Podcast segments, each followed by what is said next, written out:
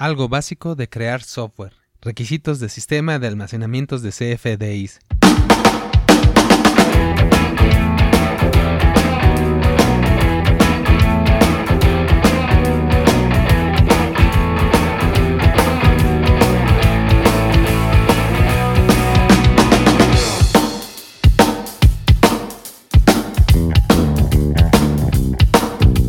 Hola, ¿qué tal gente oyente? ¿Qué más? ¿Cómo están? Este es el segundo capítulo de la, de la serie que estamos grabando de este podcast para... La idea es ir creando software y así poder aprender todos juntos sobre todos los aspectos que incluye crear software. Si tú quieres crear tu software, bueno, aquí podemos este, dar una, una guía que vamos a tener entre todos porque pues, lo, vamos, lo vamos a ir creando. Como platicamos en los capítulos anteriores, eh, vamos a, en este capítulo vamos a, aclarar lo más que podamos el porqué de este, de este software, de qué se trata. Es el primer sistema que vamos a hacer, entonces eh, la idea es que también así vayamos haciendo otros, pero vamos, este es el primero. Vamos, seleccioné uno muy sencillo, que me parece sencillo, que se puede aplicar, aunque eso sí, solo para, para México, porque tiene que ver con las facturas que se dan en México, que se emiten en México para las empresas que tienen, llevan su contabilidad en México. Este, hay que, vamos a platicar un poquito sobre de, eso. ¿Y para quién es este software?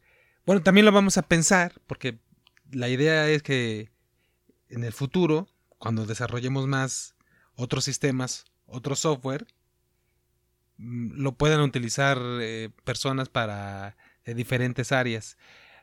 Lo que voy es que este software eh, nos vamos a imaginar que es un contador, alguien que lleva la contabilidad eh, por su cuenta como independiente y que tiene a su vez él tiene sus clientes a, clientes a los que les lleva su contabilidad, que pueden ser personas físicas o personas morales, empresas, pequeños negocios o, grandes o lo que sea. Pero bueno, en general tendrán que ser pequeños porque el sistema va a ser va a ser este no va a ser no va a tener grandes alcances además es una primera versión es un software base es lo que tratamos de explicar eh, en este primer capítulo si después es necesario eh, crecerlo bueno pues será a partir de esta primera versión que pretendemos crear aquí. Entonces la idea es de que es un software de, almacenamiento de documentos CFDIs, que ahorita vamos a ver qué es eso. Lo tendría que utilizar, el usuario que vamos a tener es un, contador ficticio. Lo vamos a suponer, nos vamos a poner en el lugar, en los zapatos de un contador que necesita un software para almacenar los documentos. Documentos digitales.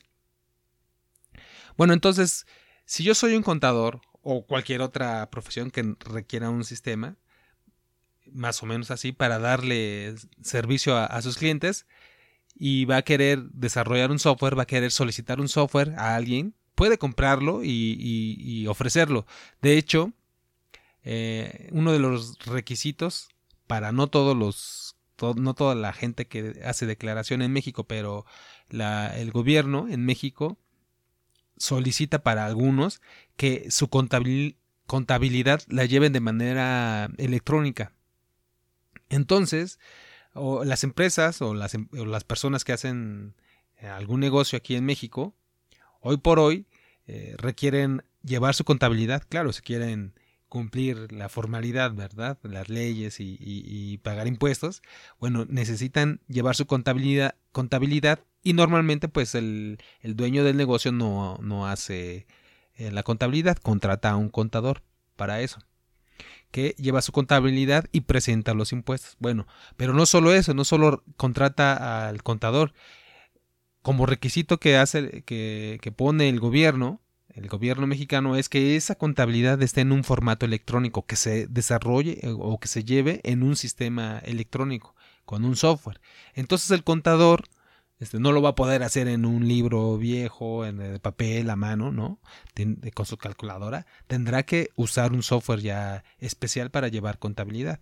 Entonces el contador te puede cobrar sus honorarios, pero también te puede cobrar el uso de ese software o a lo mejor tú como empresa o empresario o alguien que tienes dueño eres dueño de un negocio a lo mejor tú compras el software y contratas a un contador para que utilice el software y con ese software te presente la contabilidad ante, ante Hacienda bueno entonces eh, en resumen el contador que lleva contabilidad que para presentar impuestos en Hacienda requiere generalmente un software. No es obligado para todas las personas, pero en general requiere, va a requerir un software. Y aunque no lo requiera Hacienda, de todos modos, hoy por hoy, pues es más sencillo y más fácil llevar un sistema.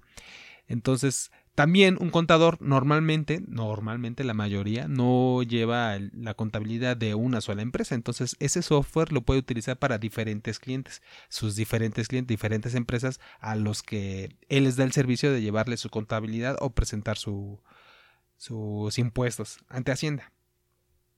Entonces ese, ese contador, ya vimos que tiene una necesidad de software, pues le sería muy útil, en algunos casos es obligatorio y él puede, tiene opción de ir a comprar al mercado porque en el mercado existen varios software que ya, ya, ya hay empresas que ya desarrollaron software que además cumplen con todos los requisitos que pide el gobierno mexicano. Y entonces eh, ya él compra el software o lo renta, también ya existen los esquemas de renta. Eh, diferentes empresas y él puede llevar y ahí le cobran a lo mejor el que se lo renta, le cobra por los clientes que él va a utilizar, la cantidad de, de movimientos que va a llevar sus clientes. Bueno, hay diferentes esquemas, por tiempo a lo mejor, a lo mejor por año, ya no importa los clientes que lleves, o solo si llevas un cliente, etcétera. Puede, puede variar. ¿Qué, ¿Qué, problemas he visto con eso? Bueno, tiene sus ventajas y sus desventajas como cualquier otra opción, y sobre todo en software.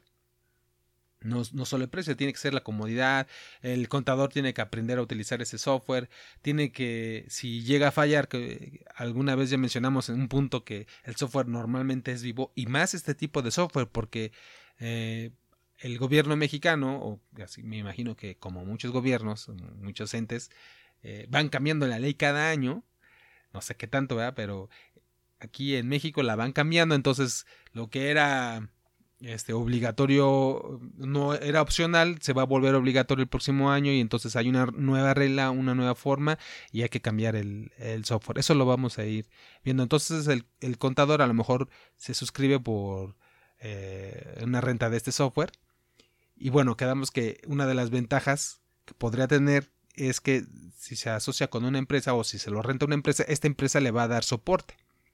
También podría ser que el desarrollador es experto ingeniero en software y él mismo lo desarrolla y él mismo va adaptando la ley. Y el software se va adaptando a, la ley, a los usos que, le va requiriendo el gobierno.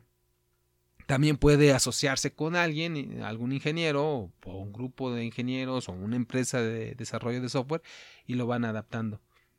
Pero ¿qué pasa? Que este software va, va a ir este, cambiando. Eso es algo que, que necesitamos, entonces él tiene que considerar. Y por eso lo más factible es hoy en día, es eh, lo más actual es la renta.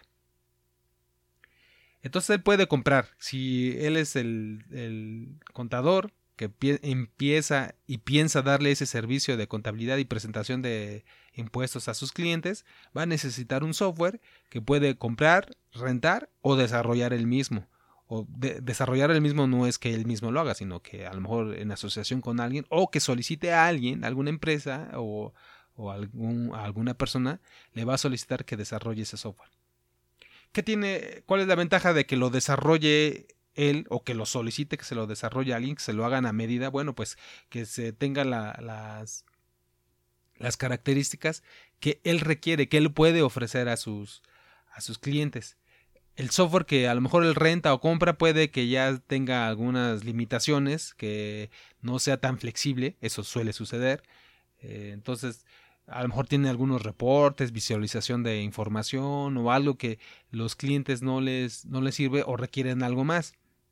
Entonces, este, no, él le cuesta más trabajo utilizar ese software a adaptarse. Entonces, si él desarrolla, el contador desarrolla un software a su medida, a la forma en que eh, tiene de trabajar él, eh, en, ese sentido va a ser más flexible, aunque suele ser un poco más, más cara la inversión de, de inicio para construir un software. Pero bueno, esa una, una ventaja podría ser si él lo desarrolla a la medida de su trabajo, que no es a la medida de los requisitos de Hacienda, hay que cumplir los requisitos del gobierno, porque para eso lo, lo puso el gobierno, en el caso de que sea requisito. Ya les mencioné, en algunos casos no es requisito. Entonces ya tenemos a nuestro contador feliz que va a desarrollar su software, porque bueno, tenía la opción de rentarlo o comprarlo. Aquí vamos a ver la forma que tendría que hacer para eh, desarrollar su software. Ya se decidió que, que, le, que va a desarrollar un software. Puede ser un solo contador, puede ser un despacho de contadores, a lo mejor le conviene, depende de los clientes que tenga, entonces le, va a hacer. Eh, entonces vamos a... Él tendría que ir a una empresa, preguntarle a alguien, a su sobrino que estudió software en la UNAM o en la universidad, en algún lugar, y este, pero también podría ponerse a leer algún libro de, de, software y saber qué todos los pasos que requiere para hacer software.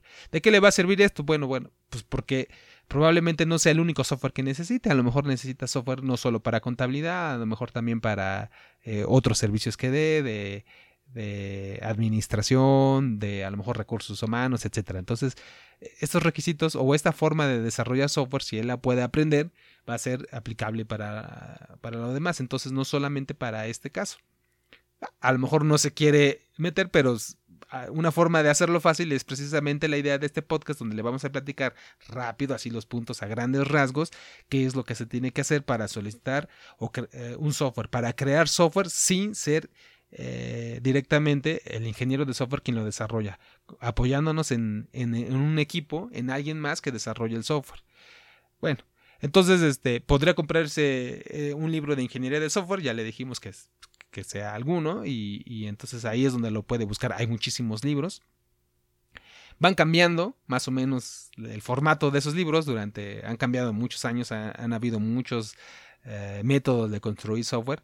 Entonces, ¿cuál elegir? Bueno, yo les puedo decir, aquí es donde yo entro, les digo con experiencia, sí van cambiando, pero se van manteniendo algunos puntos claves durante muchos, muchos años. Ah, desde que he desarrollado software, más o menos van haciendo lo mismo. Entonces, aquí le vamos a platicar eh, rápido a nuestro contador feliz eh, eh, cómo, qué son los aspectos generales para, para solicitar y crear un, un software. Y los podría ver en cualquier libro, yo, de hecho, aquí tengo uno, yo también como desarrollo software seguido. Este, no tiene que ser uno específico, un libro en específico, y digo, se repiten muchos los libros y hay que sacar lo que nos sirve. Aquí lo vamos a hacer. El libro, nada más por mencionarlo, el que yo tengo aquí a la mano, Análisis y Diseño Orientado a Objetos, con UML y el proceso unificado. Que ya después iremos viendo, a lo mejor en otros capítulos, obviamente a él no le interesa, al, dueño del software, que pues el que lo va a pagar, en este caso nuestro contador eh, ficticio perdón, él es el que, va a aprender este software. Eh, o va a aprender cómo debe desarrollar ese software. ¿Qué es lo que nos dice este libro rápido? Y vamos a revisar entonces algunos conceptos de ingeniería, así que yo platicados. Eh, alguna de las cosas que podemos ver es que nos va a interesar para este caso, porque además eh, la idea es de que estos conceptos los vamos a aplicar. Aquí los vamos a revisar rápido, pero en la segunda parte de este capítulo y bueno, posteriormente los vamos a ir repitiendo cada vez que sea necesario cómo, cómo son esos conceptos aplicados ¿no? en la práctica. Ya vimos también en el capítulo anterior que esto se trata de crear software en la práctica, porque solamente así vamos a ir haciendo. No, no, no es que lo vayamos haciendo, pero aquí vamos a dejar este, constancia con este podcast, eh, cómo es que se va desarrollando software y lo van a poder eh, visualizar. La, idea es que va a haber va a existir un, sitio, de hecho ya existe el sitio, eh, donde lo pueden ir a revisar cómo quedó y todo lo que funciona de este software. La idea es que lo, puedan ver y palpar y, tener una idea más clara porque es algo real. Lo real que puede ser es, es, un, es, un, es algo que es una prueba, es una base, es un software base nada más. Entonces, vámonos con el primer concepto que es stakeholder. Los stakeholders son eh, las personas, los interesados, es la traducción, de las personas que se van a involucrar en el software. Hay varios y los han definido de diferentes maneras, los libros y los métodos, eh, pero uno de los que nos va a interesar ahora es el cliente. el dueño, que es el que paga el software. El cliente es, en este caso, es el, contador. Él es el que decide que por su negocio necesita un software y entonces él va a solicitar un, software, un software a la medida. Él es el cliente, él es el dueño. Él es el que paga. Después viene otro stakeholder que es usuario, que pueden haber otros usuarios y es el que es quien utiliza el, software, el sistema. No necesariamente tiene que ser el que lo paga, ¿no? necesariamente es el contador. Puede que el contador tenga a un auxiliar, a una secretaria que eh, incluya este que le auxilie en hacer ciertas actividades entonces puede, puede ser alguien más. En una empresa grande normalmente la, empresa compra, si es un despacho, lo paga el director o lo paga, lo decide eh, el consejo, el sistema, el departamento de compras, pero quienes lo van a usar son todos los contadores que van a estar dentro porque son varios contadores porque atienden a varios, a varios clientes, ¿no? Entonces eso podría ser así. Entonces los usuarios son los que usan el sistema y el cliente es el dueño del sistema, que es el despacho, el, incluso puede ser la empresa. Entonces no, necesariamente es el mismo. En nuestro caso, como es muy pequeño, pues va a ser el mismo también el, cliente feliz, va a ser el contador feliz y él mismo lo va a utilizar. De hecho, en este caso, aún siendo muy pequeño el software que vamos a proponer, otro usuario va a ser el mismo cliente del contador el que va a ser el que se le lleva la contabilidad. Esto ya lo vamos a ver más adelante, porque el contador va a llevar la contabilidad, pero a su cliente le va a pedir que le mande la información que son los FDIs, porque lo que estamos viendo, que le vamos a respaldar, y le va a pedir que le envíe eso, pero no, el, para hacer esto no se los va a mandar por su correo y, el sistema y el contador lo va a subir al sistema, no, le va a permitir que haya a lo mejor alguna pantalla, algún ingreso al sistema y que él mismo pueda subir su, información. Esa va a ser la idea. Entonces, es, este usuario es quien usa el sistema, no todo, pero una parte del sistema es usuario del sistema, que no es el dueño del software. El dueño del software va a ser el contador. Y bueno, otro, otro rol, otro stakeholder es el desarrollador, que en este caso voy a ser yo. Para pues, también podría ser toda una empresa que tiene su director, su consejo, su líder de proyecto, el que sabe de, programación, el que sabe de diseño, de análisis, de construcción, de pruebas y todas. Hay, hay muchos roles, pero bueno, aquí en este caso, para, para hacer eh, el ejemplo, el primer ejemplo más sencillo, pues ser, es el desarrollador, podría ser una sola persona, puede, puede ser una empresa eh, mundial. Vámonos al siguiente concepto, que es el RFP. Es algo muy común que se pide, que el RFP es de las siglas en inglés de Request for Proposal, ahí más o menos eh, en inglés, que es eh, la, la solicitud de una propuesta ¿Y qué es lo que sucede? Que este contador o este despacho de contadores o esta empresa que puede ser a nivel mundial, que es el cliente, dice yo necesito un software, entonces se lo voy a solicitar a diferentes empresas, lo voy a plasmar en un documento que esta es mi solicitud. Y aquí yo voy a poner qué es lo que yo requiero para que sea más claro, para que no lo tenga que estar repitiendo y además porque quede por escrito, porque normalmente pueden ir variando las cosas, entonces es, es una buena práctica tenerlo por escrito no solo grabado, bueno, está documentado, ah, hoy está documentado en este audio, pero bueno, también debería de existir y, lo vamos a ir creando también, aunque sea de manera muy sencilla, porque una idea es que la documentación funciona así, solo si la gente la, lee, si es, es un conjunto de muchos documentos no, no lo, y no lo leen. La verdad es que yo me he encontrado sistemas en que ahí está la documentación, una carpeta de 500 hojas y pues ya nadie la lee y nada más están ahí este, consumiendo papel y empolvándose porque nadie, nadie es capaz de buscarla, ¿no? Bueno. Pero yo tengo mi documento que normalmente es pequeño o, lo justo cubre lo que describe de lo que yo requiero como dueño del, del software, como cliente que estoy dispuesto a pagar por él. Entonces yo describo en ese documento lo que voy a necesitar. ¿Para qué? Para poder pasárselo al desarrollador. En este documento, en este RFP, request for proposal. Eh, voy a poner lo que yo quiero, pero si yo soy el que lo pago, otra vez decíamos, si yo soy un despacho, si yo soy el director, a lo mejor me auxilio, me, apoyo con las personas que sí van a usar el sistema, que son los contadores que están a mi cargo, suponiendo que somos un despacho de contadores. En nuestro ejemplo, otra vez es un, mismo, es un solo contador, entonces él es el mismo, pero ahí vamos a poner los, los, requerimientos. ¿Qué contiene este documento? Bueno, tiene varias cosas, pero algo que vamos a ver ahora para simplificar, de algo más importante, que otra vez esto se repite en todos los, eh, en general en la mayoría de los software, en desarrollo de software, ¿no? Entonces, para ir aprendiendo, ¿qué, qué es lo que se repite y qué vamos a requerir?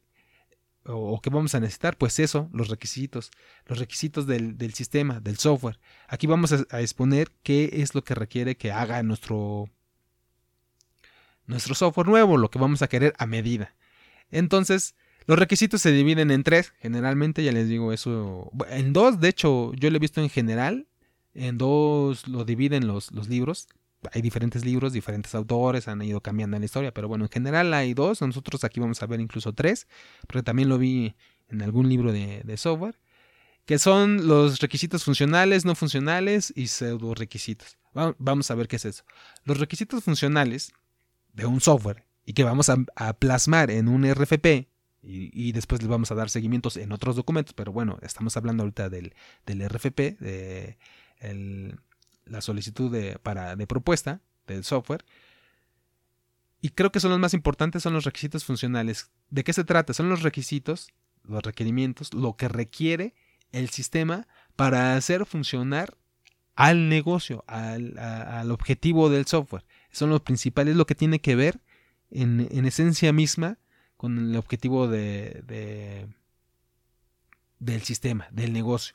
En este caso, como ejemplo, pues es que almacene los documentos digitales del gobierno. Eso, eso lo vamos a ir viendo. Pero bueno, eso, eso es lo importante. O sea, no me interesa que si es que lo haga de color, de color azul o verde, o si lo hace rápido o lento, pues me interesa, pero, pero como sea, lo que yo quiero es almacenar documentos y manejar documentos digitales. Eso eh, tiene que ver con mi negocio. Eso como negocio, mi negocio de contador, es lo que le voy a ofrecer a mi cliente, eh, que es a quien yo le llevo su contabilidad.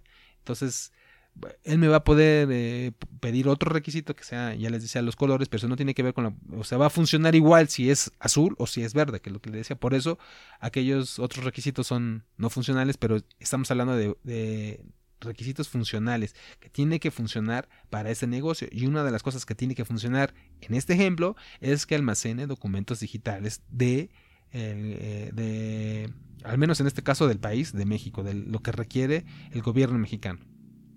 Esos son los requisitos funcionales. el otro grupo que vemos que normalmente se, se divide es los requisitos, requisitos no funcionales. Estos requisitos pues tienen que ver, ya los mencionábamos un poco, por ejemplo, que sea de colores o a lo mejor, bueno, tiene que ver con otras más de, sistemas, por ejemplo, con la seguridad, que sea un sistema seguro, que sea un sistema que esté en Internet, que sea distribuido, que sea multiusuario, que en este caso vamos a requerir que sea de, de multiusuario, un sistema que se que se ejecute en internet porque no, no tiene caso que se ejecute en la computadora del, contador, ¿verdad? Y, cada vez que quiero que el, cliente me mande su documento, pues no lo voy a dejar entrar a mi computadora. Bueno, igual podría, pero no tendría caso si lo puedo poner en internet para que mi cliente pueda subir su propia información a través de internet. Entonces es un requisito que yo le voy a solicitar al sistema, pero no es para que funcione el sistema. Yo lo estoy pidiendo en la red. Hay otros sistemas que funcionan eh, eh, en la red, en la nube. Y de hecho, esa es una, esa es una característica que nos puede ayudar a, identificar los requisitos no funcionales. Son requisitos que funcionan en este negocio, pero también en otros. Entonces, si nuestro sistema es seguro, bueno, pues sí, este sistema debería ser seguro de alguna manera, pero también hay otros sistemas que también requieren ser seguros, que requiere que sea rápido, pues sí, igual que otros sistemas, generalmente requerimos que sea rápido, que sea bueno, que sea bonito, que sea barato, ¿no? Lo, clásico. Pero no necesariamente son funciones del negocio, esas son funciones generales que deberíamos esperar de, de hecho de todo el software y de, de hecho de muchas cosas. Y vienen los pseudo requisitos, eso no, no están en muchos libros, pero este también porque podría ser un poco más detallado, no, no, todos los casos se aplica, que de hecho este, este va a ser un caso, pero para mencionarlos, son los que tienen que ver con este, durante la etapa del desarrollo, solo, solo sobre, tienen sentido durante la etapa de desarrollo del software. ¿Esto qué quiere decir? Por ejemplo, si a, mí me pide este contador, dice yo quiero desarrollar mi, mi software eh, porque con él voy a dar eh, servicio a mis clientes, pero quiero que lo desarrolles con la computadora que yo te preste y aquí en mis instalaciones. Eso es algo que sucede mucho en, en el desarrollo de sistemas en las empresas. Hay que ir a las oficinas del cliente a trabajar ahí. Así lo, así lo, lo quieren. Pero eso tiene sentido solo durante el desarrollo, si, si se dan cuenta. Este, no importa si cuando tengamos el software ya funcionando y ya esté atendiendo a los clientes, pues nadie se va a acordar, bueno, va a estar registrado, pero no, no va a tener ningún sentido si el software se desarrolló en México o de tal a tal hora o en las oficinas de un cliente o en otras oficinas o, o, eh, requiero que no, como yo no tengo computador, que tú lo hagas en tus propias oficinas, etcétera, etcétera. Entonces, esos son requisitos que también eh, son, se deberían de especificar si es que hacen falta eh, en, la, en la propuesta que se va a desarrollar para el software. Esos requisitos se tienen que, poner. Es, la idea de esto es dar un esquema general para no perdernos y darnos rápido una, una guía. Además, de que, por ejemplo, de los requisitos no funcionales, ya, ya tenemos plantillas, ya tenemos estándares de que los, los, los, sistemas tienen que ser hoy por hoy en la nube, ¿no? En la actualidad es en, en, Internet, que se ejecuten en Internet y no en una sola computadora aislada, porque va a ser difícil que se comuniquen. Que si están en Internet, pues que sean seguros, que tengan alguna manera de, de, de cumplir con alguna seguridad, que no los vayan a hackear, que sea, pueda entrar, ver solo su información la gente que que va a entrar a ese sistema, porque podrían entrar varios usuarios, bueno, también otra cosa común es que sean multiusuarios, que sea rápido, que sea, etcétera. Entonces, eh, por eso es que si un contador viene y me dice, oye, yo, a lo mejor él nunca ha desarrollado software, que es lo que estamos viendo ahora, o de cualquiera, a lo mejor un abogado, en algún momento haremos un, sistema para abogados, a lo mejor para, para doctores eh, y, y otras profesiones. Bueno, si no tiene ninguna experiencia, eh, ellos me podrían poner la lista de, requisitos funcionales, eso sí les corresponde a ellos, porque es un negocio, es lo que ellos quieren, pero a lo mejor no tienen idea de que debería de estar en la nube, debería de ser seguro, de que debería ser rápido, etcétera. Yo ya les puedo ofrecer, y si no, pues cualquiera que desarrolle software y por eso lo, saben, y aquí estamos dando esa idea de que hay unos requisitos no funcionales que son como generales para todos los sistemas, para todos los software, ya les estamos diciendo, y hay otros requisitos que a lo mejor ellos no habían pensado, no, tenían por qué, que son los pseudo requisitos, que de hecho tiene que ver con ellos porque es durante la etapa de desarrollo que quién va a poner las computadoras, en dónde, en qué lugar, a qué horario, etcétera, que después no tendrán sentido después de que se desarrolle. Pero en el desarrollo a lo mejor acordamos y, podría servir. Eso muchas veces tiene que ver con la seguridad porque el software que se desarrolla es, es secreto, es exclusivo de un cliente y dice no quiero que salga de, de mis instalaciones, por ejemplo. Ahí podrían, podrían ser. Bueno, estos son así rápido los requisitos, perdón, los conceptos de ingeniería de software. Principalmente los requisitos. Lo que tiene que ver con requisitos. Ya les digo, hay muchas teorías y, y, no solo teoría, porque se aplica ¿no? en, diferentes, pero hay diferentes puntos de vista. la idea es utilizar lo que nos funcione y este es el resumen más, más general. ¿De qué se trata también? Hay otro, otro concepto que es un, le dicen conceptos de dominio, del dominio del software, que en este caso estamos hablando de, de un contador, de contabilidad, del gobierno mexicano, que vamos a llamar el SAT, que es la, la secretaría o no, no sé, de... No sé, es la, es la encargada de, cobrar los impuestos, es una área del gobierno y este y, tendremos que tratar sobre estos conceptos. El, dueño del negocio, que es el contador, el usuario, son los que nos van a definir a los que hacemos el software toda esta parte del dominio. Eso normalmente se llama del dominio, son los conceptos que, tenemos que ver. Los, los que nos desarrollamos, nos dedicamos al software, a sistemas, normalmente aprendemos mucho porque trabajamos con contadores o con doctores o con ingenieros de otras de otras áreas, con, con, científicos, con artistas, y ellos hablan en sus, en sus idiomas y eh, nosotros tenemos que traducir y entender lo que rápido y, plasmar en un, en un sistema lo que están haciendo ellos. Entonces, esta área, bueno, por eso a mí me gusta, porque voy aprendiendo también de, de muchas otras áreas, pero eso lo, la responsabilidad es, es de ellos, de, de conocerlo y en nuestra parte de los que desarrollamos, pues tenemos que plasmarlo. Pero una cosa sí es, sí es cierta, si la gente que desarrolla un software no es experta del dominio, no, es, no domina el tema, pues, lo más lógico es que aunque tengan un buen ingeniero de software, aunque tengan una super empresa desarrolladora de, software y con toda la experiencia, eh, no va a tener un buen, un buen software. ¿Por qué? Porque ellos son los dueños del dominio, que deberían dominar el tema, el usuario. Y aquí ya vamos viendo cómo, por qué se van diferenciando los diferentes roles ¿no? en, en, esta, en el desarrollo de software. Entonces en esta parte vamos a saltarnos a los conceptos específicos de este software, que ya vimos que es un ejemplo, en nuestro contador feliz, el, el, contador el que eh, tiene que saber, pero para que quede claro y que quede documentado y referencia en esta, en esta grabación. Primero el SAT. Es, el, es una parte del gobierno que es la que trata directamente con, con el pago de impuestos, con la presentación de impuestos, declaraciones, etc. Es la que define y además tiene su sitio en internet, obviamente, tiene donde tiene sistemas que van haciendo varias, dan varias funciones a los, a, los causantes, a los que declaran impuestos, a todos los contribuyentes. El RFC, el Registro Federal de Contribuyentes, es la clave única que tiene cada persona o cada empresa, porque le vamos, vamos a también que tener, y eso lo, otorga el SAT, Hacienda, también se le dice esa parte del gobierno, de los impuestos. Eh, es nomás para, para llamarlos, ¿eh? no, no, no, tiene mucho conocerlos. hay una ley, hay un montón de cosas eh, para saber, pero bueno, estamos viéndolo rápido. Yo creo que un contador ya, ya debería saber, eso ya es más, más general y para que... De hecho, también es, es una prueba de que el contador, eh, si yo se lo explico, si yo se lo documento, podría suceder que él le sirva para saber que yo entendí su, lo que él domina. Eso sería interesante también.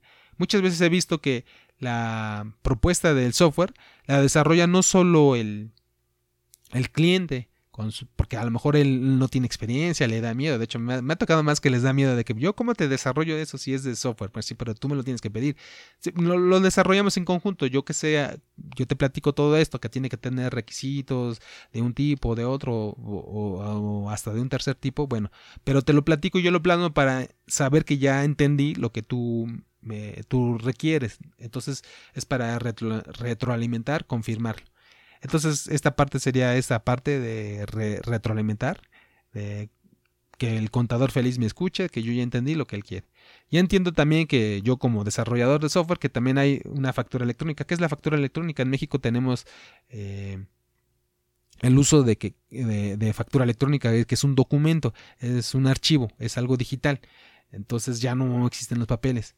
Eh, ya existieron, y después coexistieron con la factura electrónica, pero hoy en, en el 2018 ya es obligatorio que todo mundo, cuando vas a la tienda, compras algo, te pueden dar un ticket, te pueden dar papel, pero de hecho es una representación de lo que es oficial, es que haya un documento electrónico. Y esa es una factura electrónica. Y tiene diferentes tipos y, diferentes elementos esa factura electrónica. Tiene folios, folios que son únicos, que los eh, da la, vamos a decir el SAT, pero bueno, pues es una asociada del SAT, alguien, un concesionario ahí que le dio el SAT la, que diera folios. Eh, para generar un, folio necesitas un sello, al que va a generar la factura eh, se le otorga un sello que le permite generar folios. Para generar ese sello necesita una firma electrónica que también es un, es un documento, es algo, no es tangible, necesita tener un, un soporte eh, físico digital, que es una USB, un disco, etcétera, la red, etcétera. Está, ese es otro concepto, el pack, que es el que, el encargado de generar los folios. El pack es una, es una organización, una empresa que se registró y se capacitó con el, y, obtuvo el permiso del SAT para generar eh, los folios y para generar, de hecho, los CFDIs para validarlos. La idea, el proceso en general es que si yo eh, soy alguien que voy a pagar impuestos, al gobierno, voy a, voy a vender productos o servicios, por cada producto o servicio yo voy a generar una factura electrónica para mi cliente, se la, se la voy a dar, pero esa factura es, eh, es digital, entonces se la voy a enviar por correo electrónico o cualquier otro medio electrónico. Se la puedo dar impresa, pero no es válida, o sea, no, no le sirve de más que de referencia para que la tenga en la mano y la pueda ver, pero no es necesario. Y, eh, y la tengo que, de hecho va a estar registrada en el SAT. ¿Por qué? Porque yo para generar esa factura yo la genero con un sistema de software, por eso les decía que es obligado, aquí este software es obligado, necesita software, necesita una computadora eh, forzosamente para generar algo electrónico, algo digital.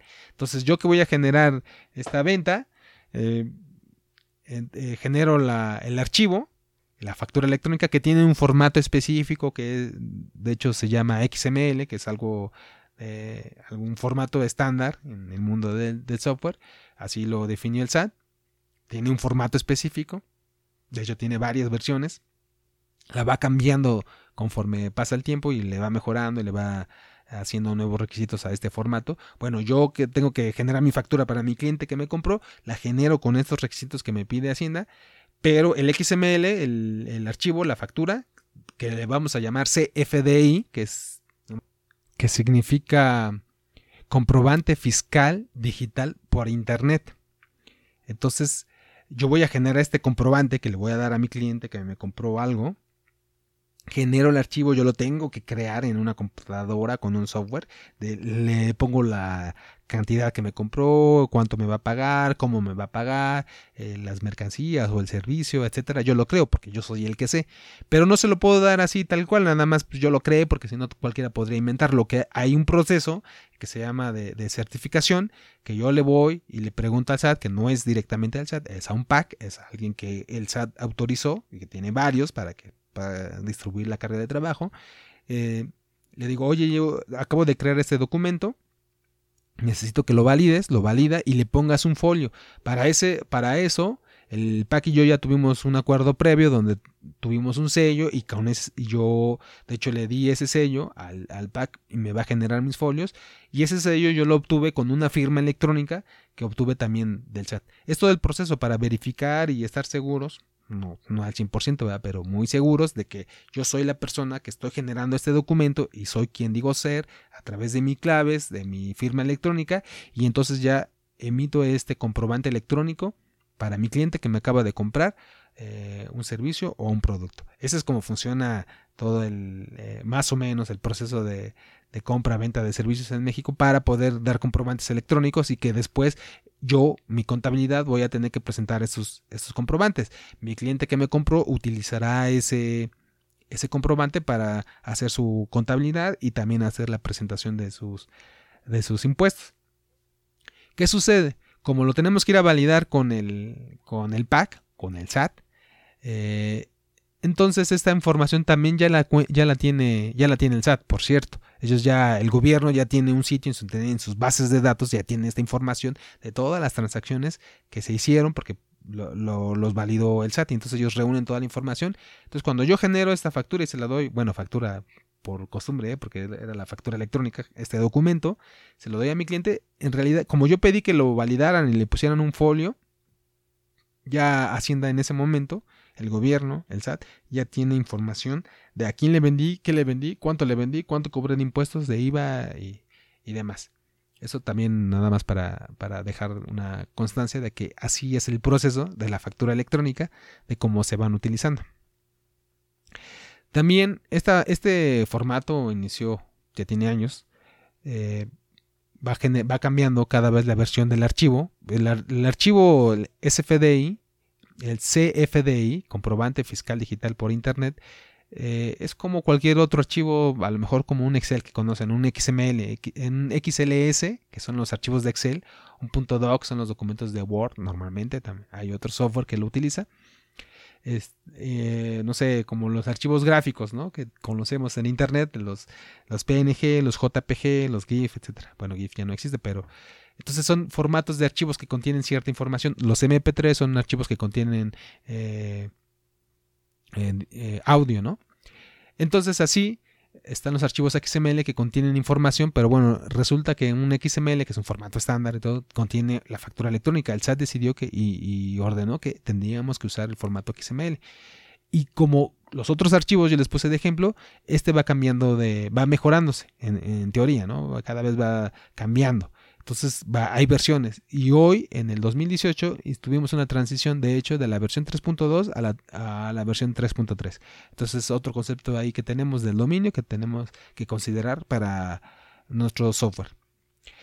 Cuando generamos un, comprobante fiscal o una factura electrónica, eh, ya les mencionaba así rápido, le tengo que poner qué compré eh, o qué le vendí a mi cliente, al, que va a recibir la factura, eh, de qué manera me pagó, cuánto me pagó, cuánto fue de IVA, del impuesto, hay diferentes tipos de impuestos, eh, cuándo me va a pagar, si me va a pagar de contado en una sola exhibición, si es con tarjeta de crédito en efectivo, varias cosas. Para eso existen o sea, no le voy a poner ahí con letra lo que yo lo que yo quiera en ese documento. Para eso existen catálogos en el SAT que eh, ya definió, que por cierto están incompletos, pero hay un, hay un, un, elemento en cada catálogo que dice que está por definir o que o, otros, la clásica otros, otra, otra cosa que no está definida, y entonces, eh, pero debemos usar los formatos, las facturas electrónicas deben utilizar los elementos de los catálogos que ya definió el SAT, si se debe de pagar en efectivo, si es de crédito, si etcétera, ¿no? varias cosas que vienen ahí en ese documento. Algo que nos solicita el, SAT a todo, al SAT, el gobierno, lo estoy usando como sinónimo. A todos los que pagamos impuestos en México es que guardemos estos documentos, que son CFDIs, que los guardemos durante 10 años. Nuestra contabilidad la debemos de guardar durante 10 años. Y dice que en, la ley que tiene que ser con alguien de, confianza, que puede ser el mismo SAT, este, o nosotros. O sea, no, no, no, es, no es válido que lo guardemos y para empezar tiene que ser el documento XML, no, no lo que decíamos de las hojas impresas, o incluso el archivo PDF, porque los archivos PDF son algo que se imprime y es electrónico el PDF, lo puedo tener en USB, pero no, no, no solo el, el, PDF, sino requieres tener los archivos en formatos XML, que es el formato que, definió Hacienda. Entonces los tienes que guardar durante 10 años y en un lugar seguro y te los puede pedir Hacienda. O sea que si Hacienda te llega a hacer una, una auditoría, el SAT, el gobierno te dice, a ver, voy a revisar tu contabilidad. Es responsabilidad de cada contribuyente, de cada que paga, de cada quien que paga impuestos, que está registrado con su RFC tiene que tener guardado esos documentos. Entonces los tiene que guardar en algún lugar. Los clientes que reciben, si yo compro algo en cualquier tienda y, me dan factura, lo tengo que, guardar para justificar que ese fue un gasto que hice. En el SAT eh, hay un sistema en la página del SAT, sat.gov.mx, por cierto, es el sitio. Eh, es un todo un sistema pues, enorme en, la página pues, se pueden ingresar a diferentes secciones eh, ah, tienen varios servicios pero hay uno donde se pueden consultar las facturas electrónicas los CFDIs los comprobantes fiscales digitales por internet se pueden consultar. Entonces yo puedo ingresar con mi RFC y mi firma electrónica yo si quiero saber quién fue el que me dio mi factura. Yo, por ejemplo, fui al Walmart o fui a Office Depot o compré algo y quiero, me mandaron una factura y, y, a lo mejor me la mandaron o a lo mejor no me la enviaron. Yo puedo ir al SAT y ver quién me ha facturado algo porque el SAT tiene esa información. Ya se acuerdan que recordamos que el proceso es que ellos cuando generaron la factura la tuvieron que validar y pedir un folio y en ese momento se fue a un pack, pero en ese momento también o, o, o por ese hecho la tuvo la información del SAT. Entonces, cuando yo voy al portal del SAT, no es en línea, no es inmediato, pero ahí van a estar todas las facturas que he recibido, que alguien me ha enviado a mi contribuyente, que yo puede ser una persona física o una persona. Y de igual manera están todas las facturas que yo he generado y que le mandé a alguien más. Entonces ya están en el SAT. Hay un sistema, hay una parte en la página del SAT donde yo puedo entrar si me identifico con mi RFC, RFC es la clave única que tiene cada contribuyente, que así nos identifica el SAT, eh, y nuestra firma electrónica, podemos consultar los FDIs de cada mes, de cada año. Hay, un cierto límite, pero ahí están en esa página. Es lenta la página, está mal hecha, eh, tiene muchas cosas, bueno, no mal hechas, hay que, se puede mejorar de muchas maneras. Este, en, realidad eh, es sorprendente que funcione con tantas cosas que tiene, y, está bien, pero bueno, no, no es un sistema a lo mejor en el que podamos confiar. Este, yo ya puedo ver ahí la información. Si algún cliente quiere ver sus facturas, puede entrar ahí y consultarlas. Eso ya existe en el sistema. que va a tener esta parte del sistema que estamos desarrollando también una consulta de los FDIs eh, para, para estar claros y, ver que se va a repetir un poquito la, la, funcionalidad del sistema, pero bueno, es porque lo queremos nosotros para algo más. Ya también existe en el, CFDI y somos conscientes de eso, que estamos desarrollando. El cliente, el contador, sabe que está ahí. él tiene que ir al chat y estar consultando la información, por ejemplo, de sus clientes, que le lleva, pero tendría que entrar con la clave que le da a cada cliente y su, y su firma electrónica de cada cliente para consultar la información del cliente que va a utilizar. Entonces él tendría que entrar a la página y si tiene 10 clientes, 20 clientes, 100 clientes, pues es más tardado. Por eso, si los reunimos en un solo sistema, que es el sistema del contador, ya va a tener con un solo usuario password de él la información de todos sus clientes. Esa sería una ventaja de tener un sistema a su medida para él y, no solo del SAT. En el SAT está lo que tiene el cliente. De hecho, sus clientes que le tienen que mandar la información al contador, los clientes del contador, pueden sacar la información del SAT, cada quien que saque la suya y se la envía al sistema del contador. Entonces él ya la va a tener en un, lugar. Por eso también tiene que ser seguro y cada usuario es usuario y password. Pero bueno, eso, eso lo vamos a ver más adelante. En el SAT se pueden ver normalmente periodos, ya dijimos, de mes, de año y algún tipo de comprobantes, porque hay diferentes tipos de comprobantes. Y también se pueden ver, no es, se puede de hecho ver y se ve, genera un PDF que nos dice la información de la fecha, eh, quién, quién, la emitió, quién la recibió, la cantidad, etcétera. Aunque ese formato de visualización que hay en el SAT, eso sí le falta mucho. Si yo, por ejemplo, tengo una factura de, no sé, del Walmart, que ahí compré todo lo que era de oficina, el café, la azúcar y eh, no sé, lo que sea de limpieza de oficina y todo eso, viene todo desglosado todos los conceptos en el ticket de Walmart o en la factura que me dio eh, que en, el documento electrónico viene viene cada elemento cuánto costó y qué impuesto pagó y todo. Pero cuando uno le imprime en el SAT no viene cada elemento, porque viene solo una hoja, quién te lo dio, qué día, qué hora, cuánto fue en total y a quién lo recibió. Son, son muy básicos los elementos, entonces no se ve como una factura. Esa visualización que está ahí en el SAT no es como una factura, como nos la imaginamos que debería tener todo desglosado. También en existe una, opción de yo quiero guardar todas mis o, ver todas mis facturas y descargar, descargarlas todas eh, en un jalón, ¿no? De, en, en, una sola pieza. Junto todas, de hecho las junta todas, las empaca en un archivo zip, en un archivo de comprimido y ese no lo, no lo envía. De, incluso hace un proceso para darle un número a ese archivo comprimido como una solicitud, un número de solicitud que solicitamos yo, usuario del SAT, que me mande mis facturas que tienen que ver conmigo. y no me las descarga luego, luego las deja, las solicita y se procesa. Hay algo ahí automático atrás y tiene que consultar uno después. Se sale a otra parte del sistema, consultas esa solicitud y ya es cuando te manda tu archivo de, de todas tus CFDIs.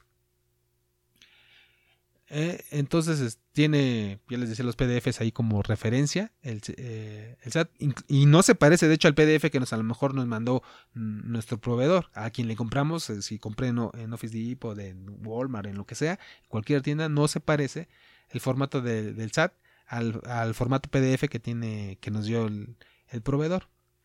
Entonces hay, hay diferencias, bueno, no, de hecho no guarda PDF, los genera en ese momento.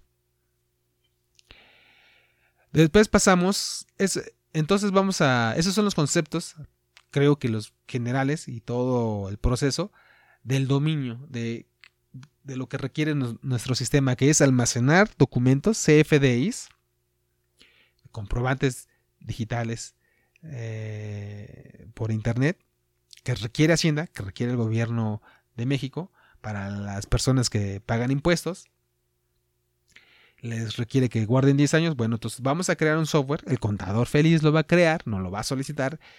Si yo le voy a atender a mis clientes, les voy a llevar su contabilidad, voy a presentar sus impuestos, pero requiero guardar toda esta información.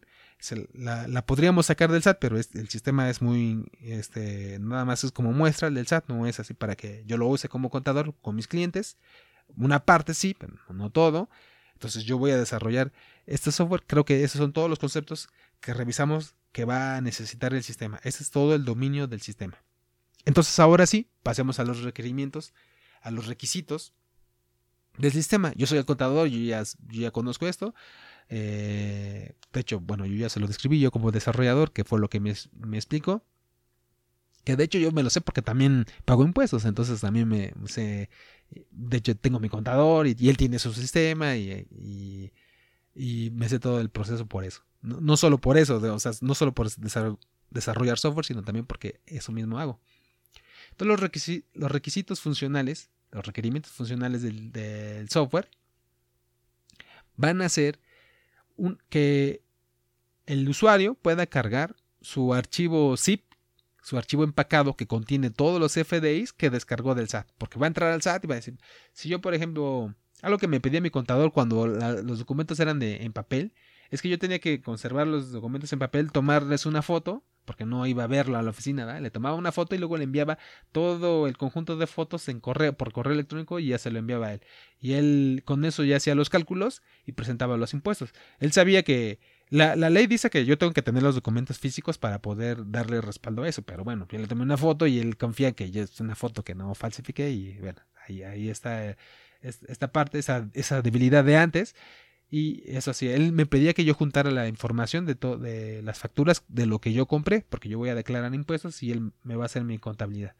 Ok, pero ahora es más sencillo que estar recolectando la factura, porque yo, tenía que pedir la factura en papel en cada lugar y que me imprima en el Walmart, ahí en servicio al cliente, se tardaba la gente, no, o sea, no solo el ticket, era un montón de, de.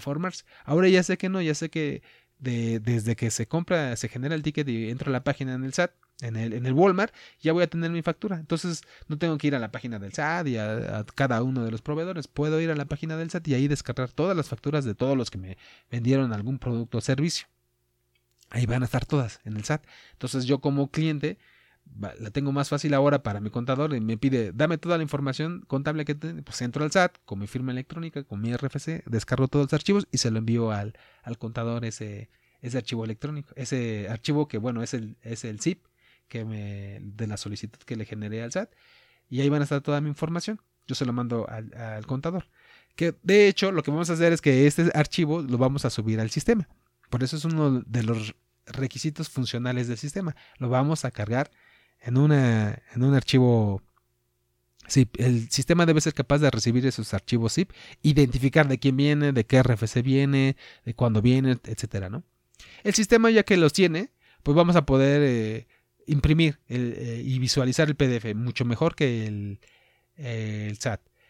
Mucho mejor, se, recomienda no decir usar palabras de mucho, mejor, etcétera, que son ambiguas para definir un requisito, pero eh, vamos a, decir, vamos a acordar que no solo aparezca la fecha y el nombre del cliente y el RFC del cliente y del proveedor, sino que vengan los detalles, cada uno de los, de los elementos que se facturaron o que están involucrados en ese documento, en ese comprobante. Entonces, yo compré el café y el azúcar y, el, la limpieza, pues ahí va a venir desglosado. Y ya que está desglosado, ya que tenemos todos los elementos que vengan en el comprobante digital, que se puede imprimir en, PDF o que se pueda descargar en PDF y después lo, lo puede imprimir el cliente. Entonces, el siguiente requisito funcional es poder agregar unos comentarios a cada comprobante. De hecho, yo cuando le envío mis comprobantes a mi contador, le digo, este comprobante Mm, pues a mí me lo dieron, pero eh, me lo dio, no sé, el, proveedor. Otra vez el ejemplo del Walmart o el Office o lo que sea, cualquier tienda. Pero no llegó al SAT. Porque no crean que esto es infalible. El SAT a veces genera documentos o a veces no los recibe y los generaron. Hay algún error en algún lugar y entonces pues yo le pongo esos comentarios. O le digo, este, o comentarios que tienen que ver conmigo. Esta parte no es deducible. Me dieron esta factura porque fui a, al dentista o algo y no es facturable. O es una factura, no sé, que es a crédito o que, o que no cumple con algún otro requisito y se lo pongo. Algún requisito que ponga el SAT, así, pues hay un montón de, de, reglas que hay que saber. Bueno, no sé si son muchas, pero a mí no me gusta saber que tienes que pagar en efectivo si es menos de dos mil pesos, etcétera, etcétera, ¿no? Ahí, ahí sabrán los que los que saben de esto. Y, ese tipo de comentarios se lo puedo poner al, comprobante. Ya, ya, que lo voy a tener en un sistema, ya que lo voy a tener ahí todo junto, bueno, pues ahí le puedo poner ese tipo de comentarios que son míos. Y este ya lo pagué, no lo pagué, lo debo, alguien lo pagó, a lo mejor alguien de la empresa lo pagó, no sé, etcétera, ¿no? Hay que. Todos esos comentarios que le van a servir al contador para presentar los impuestos, para llevar la contabilidad. Eso es algo que si entramos al portal del SAT, pues podemos ver los documentos, ya vimos que no están desglosados, pero además no les podemos poner comentarios para que el contador, contador de ahí mismo este, tenga nuestra información. Eh, obvio que no los va a tener eh, ese portal del SAT, entonces nuestro sistema, ya que lo estamos haciendo a nuestra medida, a medida del contador, pues es que tenga ahí sus comentarios cada, cada comprobante. La opción de poner un comentario. Eh, también debe tener el sistema otro requisito funcional, es que pueda exportar el listado de los de los CFDIs, no todo el no todo el comprobante, porque el comprobante puede tener mucha información, sino toda la información que el contador puede eh, necesitar en un momento dado de, de, al declarar los impuestos, de, calcular los, los, impuestos. De hecho, como le hace el SAT, no requiere ver a lo mejor cada cada ítem, cada elemento de todo el detalle de la factura, sino ve el, impuesto, el, el, total, el subtotal, el RFC, eh, ciertas cosas, y ya los pone en una, en una tabla, en un, en un Excel normalmente, ¿no? De, hecho, se trabajan en Excel, los contadores lo he visto, o, la gente que lleva sus impuestos, pues ponen un Excel donde van tachando, a lo mejor de sí, este no suman, ya hacen fórmulas, porque algunos cuentan un, un impuesto, algunos otros, algún descuento, etcétera, algunos hay varias cosas que hacer y entonces no, no se puede trabajar con los documentos tal cual que son archivos separados cada comprobante digital se ponen los datos en resumen en total de eh, una columna de total una columna de IVA una columna de subtotal donde se ven todos los los FDIs de un periodo no de un mes normalmente.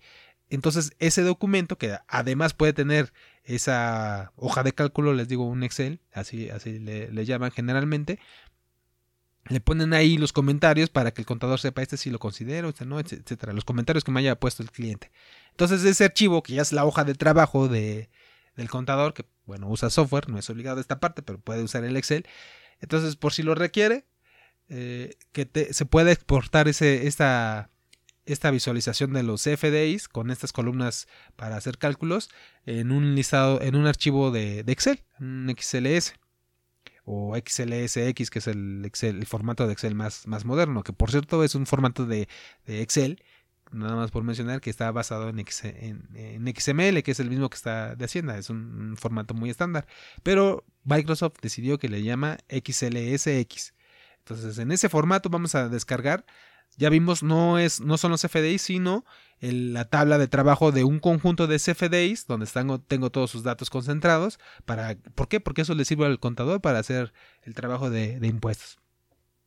¿Qué más podemos hacer con este sistema y que vamos a poner como, como requisito a lo que no podemos ver ahí en, en el sistema del SAT? Este, reportes de ingresos, por ejemplo, y esto no lo tiene que ser el, contador, o sea, a lo mejor el, mismo cliente, el dueño de la información, el dueño de todos los FDIs, el cliente del contador, yo que soy cliente del contador, puedo este, ver, por ejemplo, consultar, se me ocurre, eh, los ingresos que tuve por cada mes, pues ya que tengo los FDIs de a lo mejor de todo el año, pues puedo saber cada mes cuánto fue ingresando en total. Y también puedo saber cuánto fue, eh, cuánto fui gastando cada mes y a lo mejor el total del año. Y no solo eso, puedo tener la gráfica este, de, todos los archivos, de la lista, pero puedo tener una gráfica, ¿no? Puedo graficarlo. Entonces me gustaría tener un reporte donde se vaya viendo así la línea, si va para arriba o va para abajo. Yo quisiera que fuera para arriba todo el año, ¿verdad? Eh, todos queremos que vaya para arriba los ingresos y los gastos que vayan para abajo o al menos que se vayan eh, estables en una línea recta. Bueno, eso quisiera verlo en una gráfica. Entonces este software él eh, va a tener que o va a poder, le, le, ponemos este requisito que genere reportes de ingresos y egresos por mes en un año y que haga una gráfica ya sea de barras o de líneas. Esto el contador le va a servir para que en su al, al, contador feliz, al contador ficticio, pues va a tener clientes ficticios, ¿verdad? Entonces a su cliente le va a poder ofrecer algo que no tiene en el SAT. Y mira, tú vas a poder ver vas a poder guardar toda información, esta información que el sistema empezó que vamos a almacenar los FDIs, esa es la idea, vamos a almacenarlos, los vas a tener ahí, pero ya que los tienes almacenados, pues puedes consultarle o puedes jugar con ellos y hacerles obtener algo más. Y este algo más, pues a lo mejor es la gráfica de ingresos y egresos por mes o por año en, eh, una gráfica, ¿no? Ese es un reporte. Está, está interesante para los clientes del, del mismo contador. Que lo pudieran ver ellos mismos o el contador lo imprime a lo mejor en un PDF y se los envía a ellos. Esto es otro requisito del sistema. Otro es que ya que yo tengo todos los ingresos, también puedo saber en qué me los gasté no solo cuánto gasté cada mes, sino en qué me los gasté, porque normalmente es, un solo proveedor el que tenemos, pues es el Office, el Office Depot o es el Walmart, en el Walmart compro todo lo que es de limpieza, el café, lo de la oficina, entonces este, ahí voy a saber qué porcentaje, y que me lo pongan un porcentaje de mis gastos de cada mes, cuánto gasto, cuánto gasta la empresa, a lo mejor tengo ahí la factura de la luz, la factura del teléfono, del internet, entonces ya puedo saber, yo, yo que estoy dando servicios, yo, eh, yo que soy el cliente del contador, voy a saber cuánto gasto, cada, cada mes y cuánto gasto en, total del año, a lo mejor de luz o de internet o de café o de cosas de limpieza. ¿Por qué? Porque tengo, normalmente es el mismo proveedor, entonces por RFC yo voy a poder saber, el RFC del proveedor, cuánto gasté en ellos, ¿no? Y puedo a lo mejor este, también tener de mis clientes quién es el cliente que más me compra. Este, por RFC lo identifico porque yo generé una factura con el RFC de mi cliente entonces puedo hacer mis ventas, a qué, a qué cliente le vendo más. Entonces es una información también que me dé una gráfica de pie o de barras, perdón, para, para saber yo que ya tengo todos mis FDI, a qué cliente le vendí más en un mes o en un año. Entonces eso también va a estar muy interesante y es información que le va a servir al cliente del contador o al contador. Y para eso este, este, este requisito que ponemos aquí de los requisitos funcionales que son de este software. Vámonos a los requisitos no funcionales de este software en específico, de este sistema, es eh, que esté en la nube, porque ya lo decíamos, puede ser un sistema que esté en la computadora del contador, pero pues no, no, no le va, va a tener que estar ahí mediando la información que reciba a lo mejor por correo electrónico de los, de los clientes y mejor yo le pongo el, software en la nube para que en internet, en una página en internet, para que ellos puedan subir su información y además para que mis clientes, bueno, yo como contador, mis clientes puedan ver lo que decía de los reportes, de cuánto, quiénes son sus mejores clientes o su peor cliente o eh, sus gastos o en qué mes gastaron más o menos, eso que lo puedan ellos consultar cada vez, cada vez que quieran, porque no es un reporte que yo les envío a lo mejor cada mes, sino ya que ellos lo hagan a la mitad del mes, a tres cuartos del mes, tres cuartos del año, cada vez que ellos quieran y que se vayan moviendo las facturas, que se vaya limitando el sistema, ellos van a poder ver esa información, esos clientes. Entonces, para eso me es útil que el sistema, como no funcional, tenga el requisito de que esté en la nube, un sistema en Internet. Ya les decía, esto no, no tiene que ver con este sistema, podría estar aislado en, una sola computadora, como antes hacía. En mi hoja de Excel, de hecho, muchos contadores hacen todo eso que platicamos y muchas personas que no llevan contadores, bueno, hacen lo mismo, pero en un Excel, ya lo vimos, y entonces lo tienen en su computadora. De hecho, tienen que estar sufriendo ahí después, ah, ya se me perdió mi Excel, ya se, ya se descompuso mi máquina y ahí tenía toda mi contabilidad.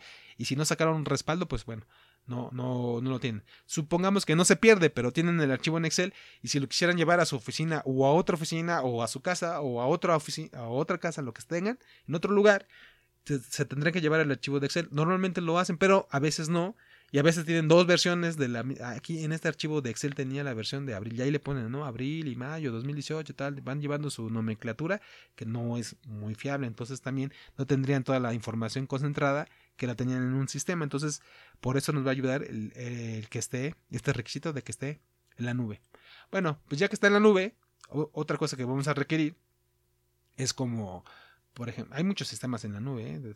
pero vamos a ponerle igual que el SAT. Bueno, pues ya que está en la nube, que está ahí, que tenga un registro de usuarios, que pueda registrarse el usuario, que tenga su nombre, su correo y su, su contraseña, que pueda definir para que pueda ingresar y ver solo la información que le corresponde a cada usuario, cada cada cliente del, del contador va a poder ver su información de, de esa de sus comprobantes fiscales. Ahí van a estar guardados y ahí los va a poder consultar con todas estas eh, cosas que le estamos dando extras, que son los reportes o visualizarlos, imprimirlos, subir directamente el archivo zip del SAT, etcétera. Ya que esté con usuario y contraseña, hay un requisito no funcional que este a lo mejor el contador no, no lo sabía y bueno, como usuarios de Internet a lo mejor yo se los cuento, no tiene que ser de este sistema.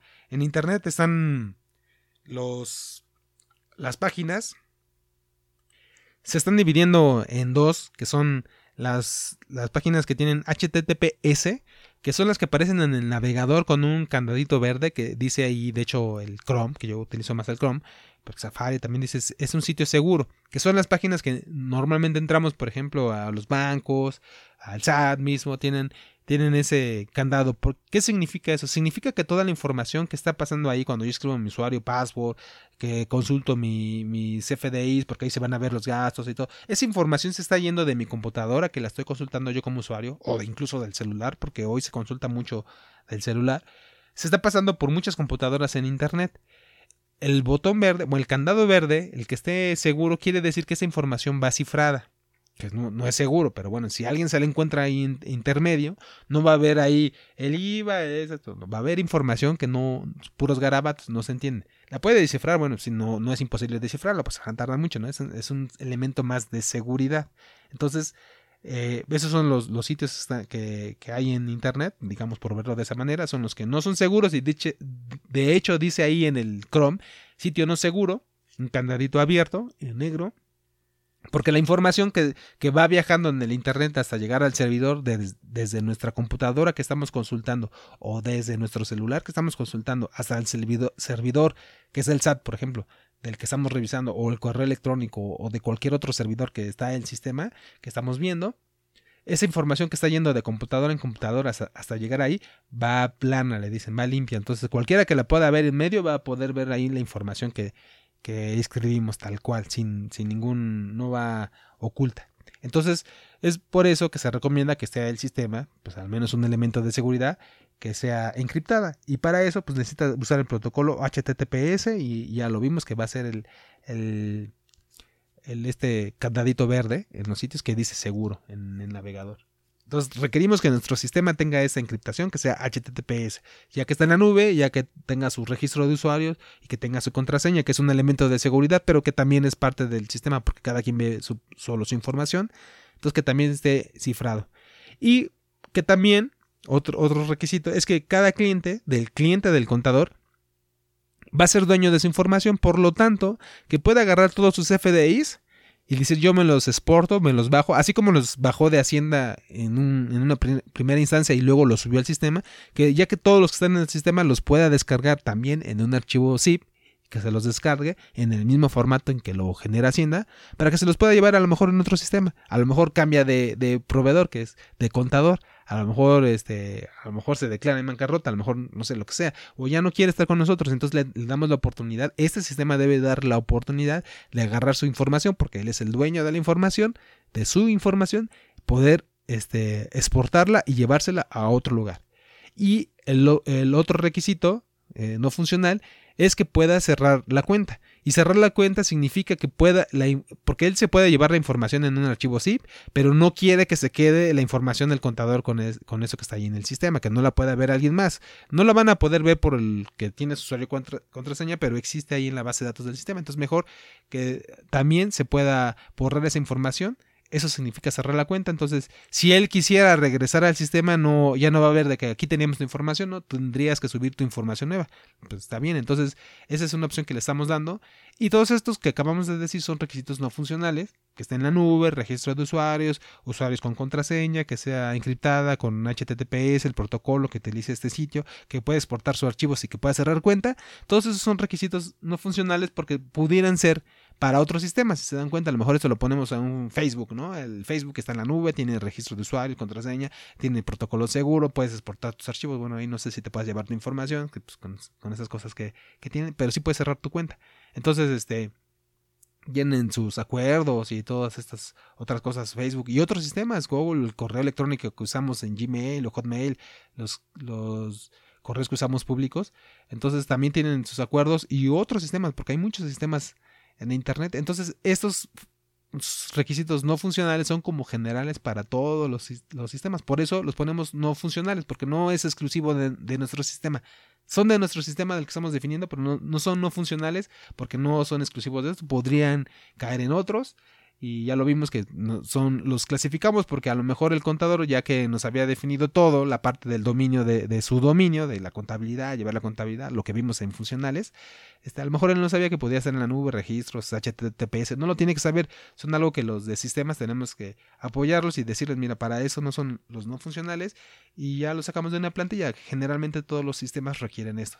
Entonces por eso dividimos estos requisitos y ya lo vimos en qué nos sirven los no funcionales pseudo requisitos. En este caso no vamos a poner ninguno, que no quiere decir que no, no es que estamos requiriendo algo, no, ninguno es que no se nos ocurra ninguno, sino no tenemos que cumplir con ninguno, o que son de libre decisión del desarrollador, ¿no? Al, contador, que es nuestro cliente, que es el cliente del, software, que es el dueño del software, pues no me interesa que si lo desarrolles en una, en una Mac, en un teléfono, o si lo desarrollas en un, lo que sea, no me importa. O sea, si lo desarrollas en sábados o domingos o de, en ocho horas, de lunes a viernes, no, no me importa. Si vienes aquí a mi oficina, este, a lo mejor un requisito sería que no vengas a mi oficina, pues no, no, no lo tengo que poner como pseudo requisito, ¿no? Y es algo que solo va a estar durante el desarrollo del, sistema, pues no me interesa. Ya después que ya esté funcionando el sistema, no menos la gente le va a interesar, interesar cómo se desarrolló, ¿no? Los clientes del, del, contador, si se desarrolló en un lugar, en otro, en un horario,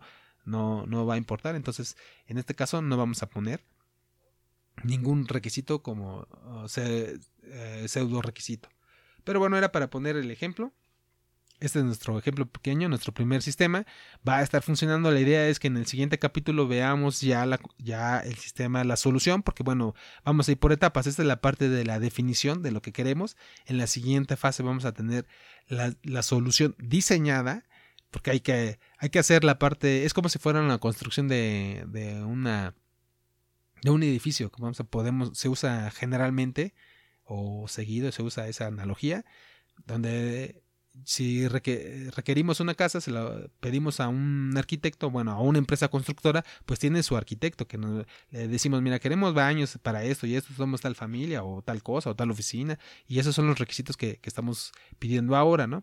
Él, antes de construir, nos tiene que dar a lo mejor un modelo de decir, eso es lo que yo te entendí, que vas a, que estás de acuerdo, ¿sí o no? Nada más para, para evitar problemas y es, y estar, afinarlo, a lo mejor no, se nos olvidó algo a nosotros mismos y entonces lo vamos a poder definir en un modelo. ¿Qué es ese modelo en la construcción? Normalmente es una maqueta, ¿no? Entonces está el edificio ahí chiquito y está bonito y le ponen platitas. Eh, aquí, aquí, también hay maquetas en, en, el software, entonces lo tenemos que presentar, pero si no, también hay documentos. Eso es, esa es la parte del diseño y construcción, a lo mejor. Bueno, son varias etapas, pero lo vamos a simplificar en, en este primer ejemplo. Lo vamos a ir viendo en otros. Entonces, el siguiente capítulo vamos a ver la solución. Estos son los requisitos, la solicitud del sistema, el RFP, y en el siguiente vamos a ver cómo está la solución, cómo se, cómo se construyó o cómo se va a construir, cómo se va a hacer. Y en un capítulo posterior ya vamos a ver la parte del sistema ya construido, ya funcionando y, ya va a estar. Es el, primer ejemplo del software. Vamos a estar aprendiendo cómo, cómo se construye software, todos los roles que tienen que ver, que podemos a veces ser usuario, a veces podemos ser cliente, a veces podemos ser desarrollador, dentro de desarrollador a veces eh, podemos ser uno u otro, otro rol y cómo tienen que ir trabajando juntos es lo que pretendemos ir, ir viendo todo esto. También ya por último en este capítulo este software va a estar ahí, va a estar libre, va, va a estar en, la página de, ABC Web. Pero es si alguien lo, lo, requiere, si alguien lo necesita, nada más es que me escriba cuando ya esté construido y les, y les daré este software base. Si hay algún contador que ya quiera dejar de ser este, feliz y ahora quiera ser un contador infeliz que tenga eh, sus clientes infelices o bueno, no sé, reales y, quiera decir usar ese software como base y usarlo, para después crecerlo y darle más características y poder incluso poner su propio negocio si lo requiere, si lo necesita. Si requiere este documento es libre de usarlo. Este, ya, ya verá la solución. Si le sirve, pues adelante. También eh, la idea es que vayamos aprendiendo y ir divulgando cómo, cómo se construye software. Que no es, no, no es la única manera, hay muchas, pues es la manera que vamos a ir descubriendo y, y creando aquí en conjunto. Entonces por ahora la dejamos aquí. Nos estamos viendo en el siguiente, en el siguiente capítulo.